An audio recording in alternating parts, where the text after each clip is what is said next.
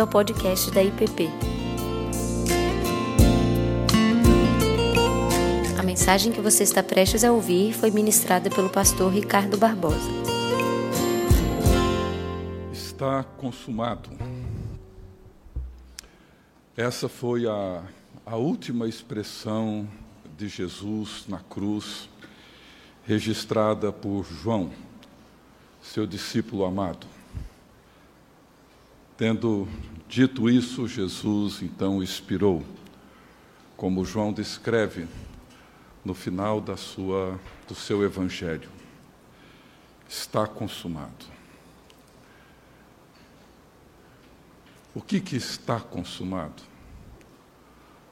O que, que foi feito de uma vez por todas e que nunca mais precisará ser feito novamente?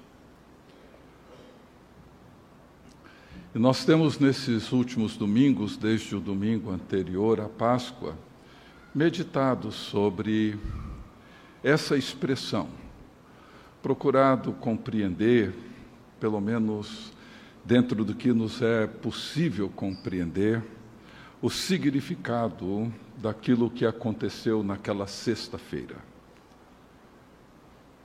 Está consumado. O que, que isso representa para nós? E penetrar e procurar compreender o mistério daquilo que aconteceu naquela sexta-feira com o nosso Senhor na cruz do Calvário é o centro da vida cristã, é o centro do Evangelho. No primeiro domingo, nós vimos que o resgate foi consumado. Ali na cruz, Jesus nos resgatou. E essa palavra, ela tem uma abrangência imensa, uma profundidade enorme, que nos ajuda a compreender de uma maneira mais plena o sentido bíblico da palavra salvação. Ele nos resgatou por meio da sua morte. Jesus afirma isso. Paulo afirma isso. No domingo passado nós vemos, nós vimos que na cruz foi consumada a vitória de Deus. A vitória sobre os poderes, sobre as potências. Ele expôs ao desprezo os principados e as potestades na cruz, através da sua morte. E hoje eu gostaria de convidá-los a abrirem no Evangelho de João, no capítulo 12, e leremos dos versos 20 até o verso 36. Evangelho de João, capítulo 12, dos versos 20 até o verso 36. Diz assim a palavra de Deus: Ora, entre os que subiram para adorar durante a festa, havia alguns gregos. Estes, pois, se dirigiram a Filipe, que era de Betsaida da Galileia, e lhe rogaram: Senhor, queremos ver Jesus. Filipe foi dizê-lo a André, e André e Filipe comunicaram a Jesus. Respondeu-lhes Jesus: É chegada a hora de ser glorificado o Filho do Homem.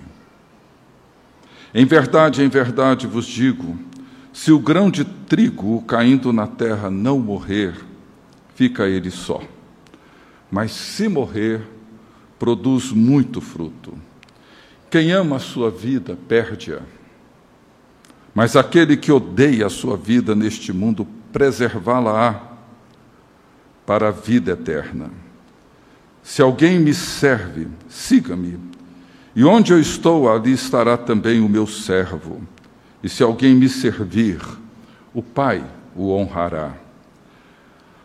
Agora está angustiada a minha alma, e que direi eu? Pai, salva-me dessa hora? Mas precisamente com este propósito vim para esta hora. Pai, glorifica o teu nome. Então veio uma voz do céu eu já glorifiquei e ainda o glorificarei. A multidão, pois, que ali estava, tendo ouvido a voz, dizia ter havido um trovão. Outros diziam, foi um anjo que lhe falou. Então explicou Jesus: Não foi por mim que veio esta voz, e sim por vossa causa. Chegou o momento de ser julgado este mundo, e agora o seu príncipe será expulso. E quando eu for levantado da terra, trairei todos a mim mesmo. E diz, isto dizia, significando de que gênero de morte estava para morrer. Replicou-lhe, pois, a multidão: Nós temos ouvido da lei que o Cristo permanece para sempre. Como dizes tu ser necessário que o filho do homem seja levantado? Quem é esse filho do homem? Respondeu-lhe Jesus: Ainda por um pouco a luz está convosco. Andai, enquanto tendes a luz, para que as trevas não vos apanhem. E quem anda nas trevas não sabe para onde vai. Enquanto tendes a luz, crede na luz, para que vos torneis filhos da luz. Jesus disse essas coisas e, retirando-se, ocultou-se deles. Palavra do Senhor. Deus bendito, que o teu Espírito nos ajude a comunicar, compreender e viver a realidade para dentro da qual o Senhor nos convida. É o que te suplicamos, em nome de Jesus. Amém. Amém. Alguns gregos que estavam em Jerusalém por ocasião da festa da Páscoa procuraram Filipe, talvez por causa da sua origem grega, e disseram a Filipe que gostariam de ver Jesus. Certamente eles tinham ouvido falar dos feitos de Jesus, a ressurreição de Lázaro ainda era assunto de todo dia e de toda hora ali em Jerusalém. A entrada triunfal de Jesus em Jerusalém, que havia acontecido ali pouco tempo antes, certamente chamou a atenção, particularmente destes gregos. Eles queriam conhecer pessoalmente aquele que havia dito: A minha casa será chamada casa de oração para todos os povos. E isso certamente incluía os gregos. E eles queriam ver Jesus. Eles desejavam conhecer aquele de quem todos estavam falando a respeito. Jesus responde a esse pedido de uma forma, como sempre, bastante inesperada usando duas imagens surpreendentes. A do grão de trigo, no verso 24, e a imagem de ser levantado da terra, no verso 32. E eu gostaria de considerar essas duas imagens e ver como que elas se relacionam com a afirmação inicial de Jesus, quando ele disse aos gregos e aos, seus, e aos discípulos de Jesus: É chegada a hora de ser glorificado o Filho do Homem. Chegou a hora de ser glorificado o Filho do Homem. A primeira imagem, um grão de trigo, Diz os versos 23 a 25: Respondeu-lhes Jesus: É chegada a hora de ser glorificado o Filho do Homem. Em verdade, em verdade vos digo: se o grão de trigo caindo na terra não morrer, fica ele só. Mas se morrer, produz muito fruto. Quem ama a sua vida, perde-a mas aquele que odeia a sua vida neste mundo, preservá-la-á para a vida eterna. Jesus responde aos gregos que queriam conhecê-lo, dizendo: chegou a hora de ser glorificado o Filho do Homem. Chegou a hora de Jesus Cristo ser, de fato, honrado. Chegou a hora da natureza divina se revelar e se manifestar da maneira mais perfeita e completa possível. E como? Como a glória de Deus será revelada? Como que a natureza divina será manifestada? Como isso é possível? Como isso pode acontecer? E Jesus então usa essa imagem impressionante. O grão de trigo precisa cair na terra e precisa morrer. E isso certamente para todos e particularmente para aqueles gregos representava uma enorme ironia. Não é tão difícil imaginar como que aqueles gregos deveriam olhar uns para os outros sem conseguir entender nada do que Jesus estava lhes dizendo.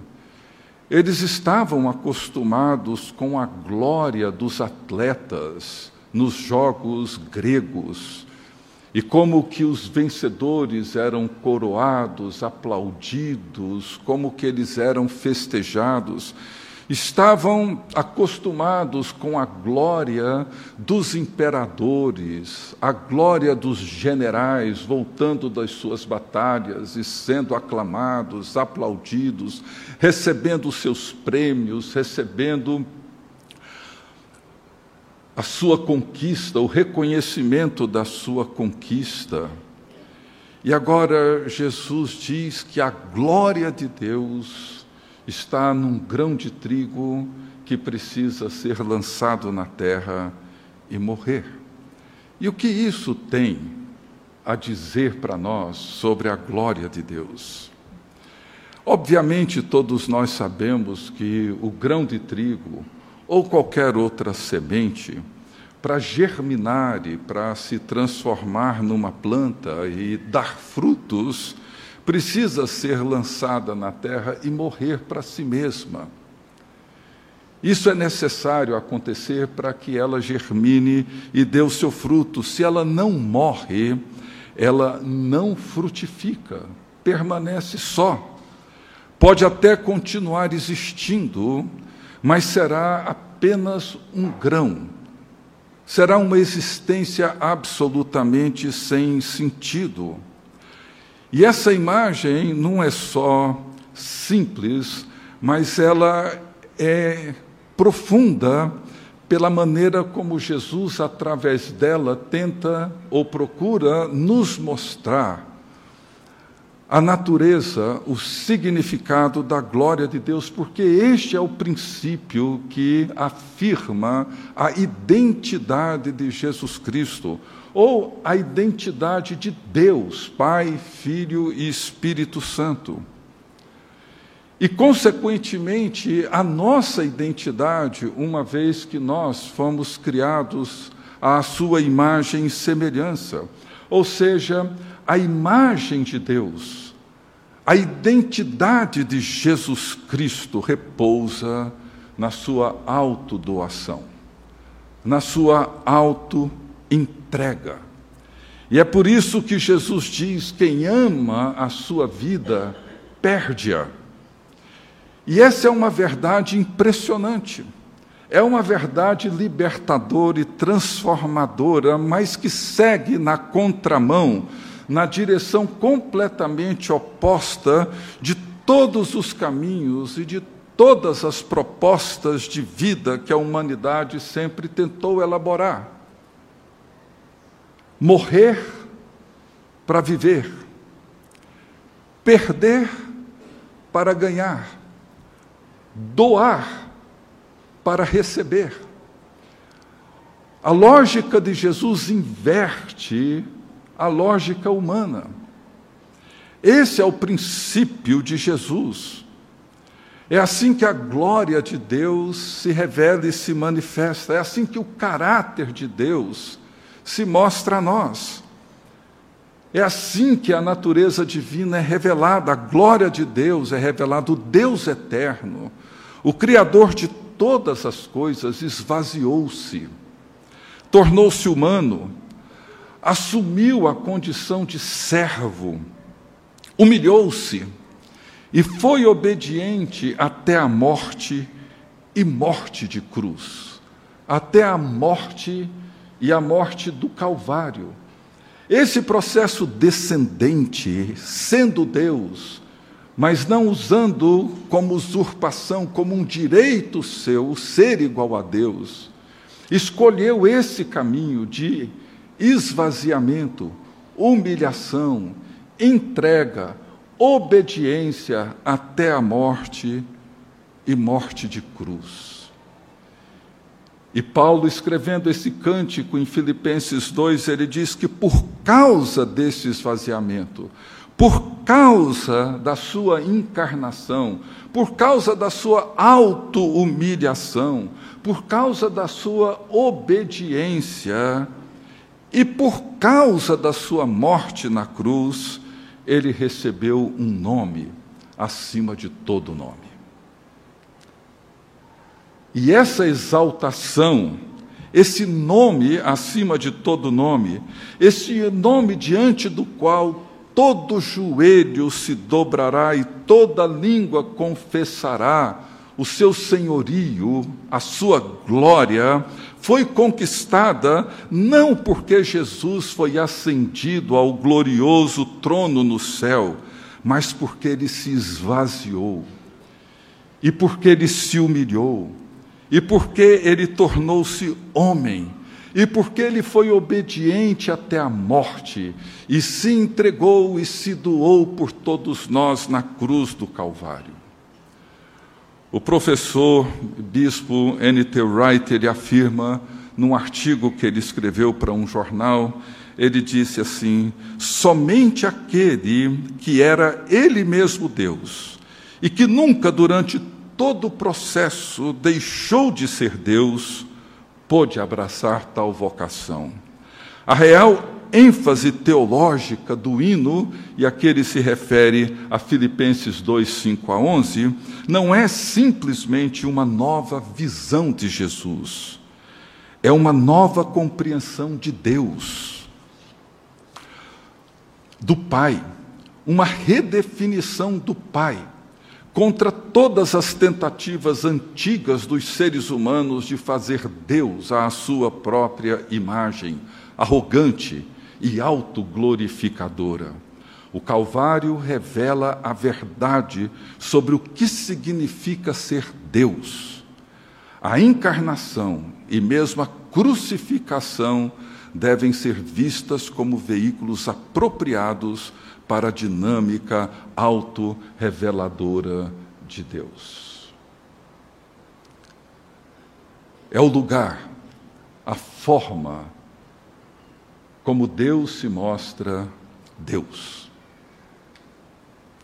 A segunda imagem, no verso 32 e 33, ele diz assim: Jesus, na sua resposta ou na sua conversa com esses gregos e com seus discípulos, ele disse: Eu, quando for levantado da terra, atrairei todos a mim mesmo.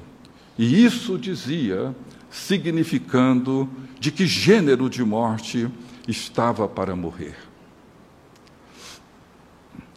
Nós sabemos, não só pela informação de João aqui, João deixa claro que Jesus estava se referindo à forma como ele iria morrer, mas também por outras passagens que ser levantado da terra diz respeito à cruz a crucificação de Jesus. Ainda no Evangelho de João, no capítulo 3, versos 14 a 16, na passagem bem conhecida, onde Jesus tem esse diálogo impressionante com Nicodemos, um dos líderes judeus, Jesus afirma o seguinte: e do modo porque Moisés levantou a serpente no deserto, assim importa que o filho do homem seja levantado, para que todo o que nele crê tenha a vida eterna. Porque Deus amou o mundo de tal maneira que deu seu Filho unigênito para que todo aquele que nele crê não pereça, mas tenha a vida eterna. Jesus está aqui se referindo àquele episódio que todos aqui, imagino, conhecem, ao episódio que envolve a história da peregrinação do povo hebreu pelo deserto, onde, depois de terem sido poderosamente libertos da escravidão, esse povo começa a murmurar contra Deus e a murmurar contra o seu líder Moisés. E em Números, no capítulo 21, versos 5 e 6, diz assim: E o povo falou contra Deus e contra Moisés. Por que nos fizeste subir do Egito para que morramos neste deserto, onde não há pão nem água? e a nossa alma tem fastio desse pão vil. Então o Senhor mandou entre o povo serpentes abrasadoras que mordiam o povo e morreram muitos do povo de Israel. Moisés orou e intercedeu a Deus pelo povo e foi orientado a fazer uma réplica da serpente, colocá-la numa haste e levantá-la bem alto. Disse o Senhor a Moisés: Faze uma serpente abrasadora, põe-na sobre uma haste, e será que todo mordido que mirar viverá. Fez Moisés uma serpente de bronze e a pôs sobre uma haste, sendo alguém mordido por alguma serpente, olhava para, para de bronze e sarava. Então Jesus, ele ao dizer, quando eu for colocado numa haste e levantado da terra, isso será feito para o bem do meu povo, e eu farei isso bem no meio do meu povo. E veja o que, que Jesus diz: e assim eu atrairei todos para mim mesmo. Quando eu for levantado, atrairei todos para mim mesmo. Jesus na cruz é o poder de Deus para a cura, para a libertação, para, a redenção e para o resgate de todos os que se voltam para Ele, todos os que olham para ele, para o Senhor crucificado. E veja o que Jesus afirma: atrairei todos para mim mesmo. O que é que atrai homens e mulheres pecadores, enfermos, escravizados, idólatras a Jesus? É a cruz. E somente ela a cruz e o crucificado, por mais escandalosa que a cruz seja, por mais que ela continue sendo um escândalo, como foi lá atrás e segue sendo hoje, por mais vergonhosa que ela seja, por mais que ela continue sendo um emblema de vergonha e dor, é ela e somente ela e aquele que foi crucificado nela que nos atrai de volta para Deus, que nos cura, nos salva e nos liberta. A encarnação, a vida, o ensino, a ressurreição e a ascensão de Jesus, todos são eventos cruciais para a nossa fé, e todos eles estão absolutamente interconectados, nenhum deles pode ser compreendido sem o outro. Mas é a cruz e é a morte de Jesus, mais do que qualquer outra coisa, que tem o poder de nos atrair. e de nos trazer de volta para Deus. Essa é a contradição das contradições. No mundo onde a simples menção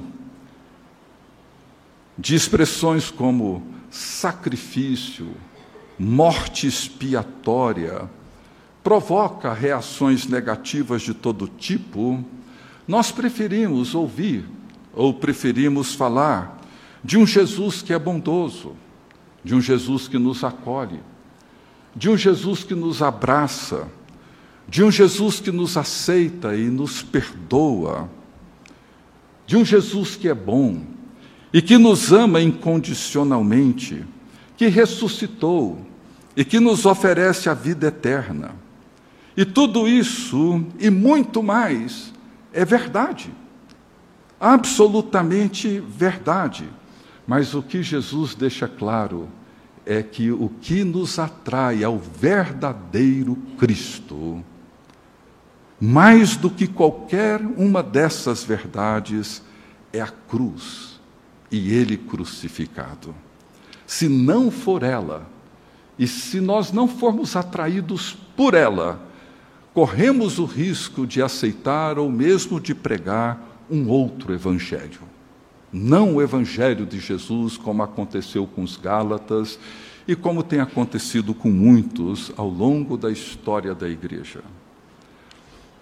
Muitos cristãos, hoje, têm procurado esconder a ignomínia da cruz, substituindo-a por um evangelho asséptico, um evangelho mais simpático aos ouvidos e mentes secularizados e politicamente corretos e talvez essa seja a razão pela qual muitos cristãos hoje não têm experimentado o poder transformador do Evangelho da cruz.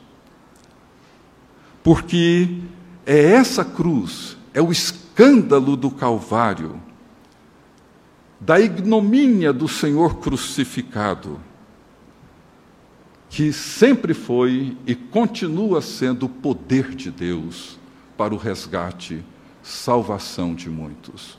O reverendo John Stott, ele diz assim: teria sido maravilhoso se Deus tivesse dado o seu filho e assim a si mesmo, somente para se tornar carne, viver e dar e servir a nós na terra. A encarnação, porém, não passou do início dessa autodoação tendo se esvaziado a si mesmo de sua glória e assumido a natureza de servo, ele então a si mesmo se humilhou, tornando-se obediente até a morte e morte de cruz. Filipenses 2, 7 a 8. Isso foi dar-se a si mesmo ao extremo último, à tortura da crucificação e ao horror da remoção do pecado e do abandono de Deus. Cristo morreu por nós. Seu corpo morreu. E como vimos, sua alma morreu. Morreu a morte da separação de Deus. Pecado e morte são inseparáveis, mas ao passo que geralmente aquele que peca e o que morre são a mesma pessoa, nessa ocasião não foram, visto que fomos nós quem pecamos, mas ele quem morreu pelos nossos pecados. Isso é amor, santo amor infligindo a penalidade pelo pecado e levando-a. Fazer-se pecado, o imaculado, morrer o imortal. Não temos meios de imaginar o terror da dor envolvida em tal experiência. No entanto, meus queridos, é exatamente esse terror, essa dor envolvida na morte de Cristo, que paradoxalmente nos atrai para Ele. Foi por isso que Paulo, em Corinto, uma cidade que valorizava e admirava os intelectuais sofistas, os discursos elaborados, a retórica perfeita, os grandes oradores. Paulo, quando chega nessa cidade, ele diz que preferiu, decidiu, nada saber e nada falar para o povo daquela cidade senão a respeito de Cristo e de Cristo crucificado. Paulo era um intelectual. Paulo era uma pessoa de profundo conhecimento. Mas ele sabia que havia um poder intrínseco na cruz e no crucificado. E ele então decidiu não falar sobre coisa alguma senão da cruz e daquele que foi crucificado nela. Poder de Deus para a salvação de todo aquele que crê. Então Jesus inicia essa conversa afirmando que chegou a hora, chegou o momento do Filho do Homem ser glorificado. E mais uma vez, e concluindo, citando o reverendo John Stott, ele afirma o seguinte: essa é a bondade de Deus, a qual Calvino viu demonstrada no teatro da cruz. Pois na cruz de Cristo, como num esplêndido teatro, a incomparável bondade de Deus é apresentada diante do mundo todo. A glória de Deus brilha deveras em todas as criaturas de cima e de baixo, mas jamais tão viva quanto na cruz. Se alguém apresentar a objeção de que nada poderia ser menos gloriosa do que a morte de Cristo, respondo que nessa morte vemos a glória imensurável que está oculta aos ímpios. John Stott citando João Calvino. Portanto, a glória de Deus, revelada em Cristo na cruz do Calvário, está exatamente nesse esvaziamento, nesse grão de trigo que cai na terra e morre, e floresce, e oferece vida. A glória de Deus está em sua renúncia A glória de Deus está na sua autodoação, no esvaziamento. Sendo igual a Deus, não julgou como usurpação ser igual a Deus. Tornou-se semelhante a nós e foi obediente. E por fim, na cruz, ele manifesta a glória de Deus. É por isso que Jesus, ao chamar nós, seus discípulos, para segui-lo, ele insistentemente nos convida a morrer para nós mesmos, a renunciar a nós mesmos, a fazer exatamente o que ele fez e tomar a nossa cruz e segui-lo, a morrer todos os dias Morrer para o tipo de marido que eu e você somos, ou tipo de esposa. Morrer para o tipo de pai, de filhos. Morrer para o tipo de cristãos. Morrer. Morrer todos os dias para renascermos como criaturas novas, redimidas e transformadas, porque quem ama a sua vida irá perdê-la. Mas quem perde a sua vida, quem entrega a sua vida, quem se esvazia de si mesmo, por amor a Deus e por amor ao próximo, esse encontrará a vida real e verdadeira. E é na cruz, e somente na cruz, que o brilho da glória de Deus se revela diante de nós em todo o seu esplendor. Está consumado. A glória de Deus foi consumada na cruz do Calvário. Que Deus nos abençoe. Você acabou de ouvir o podcast da IPP. Para saber mais, acesse nossa página em www.ippdf.com.br.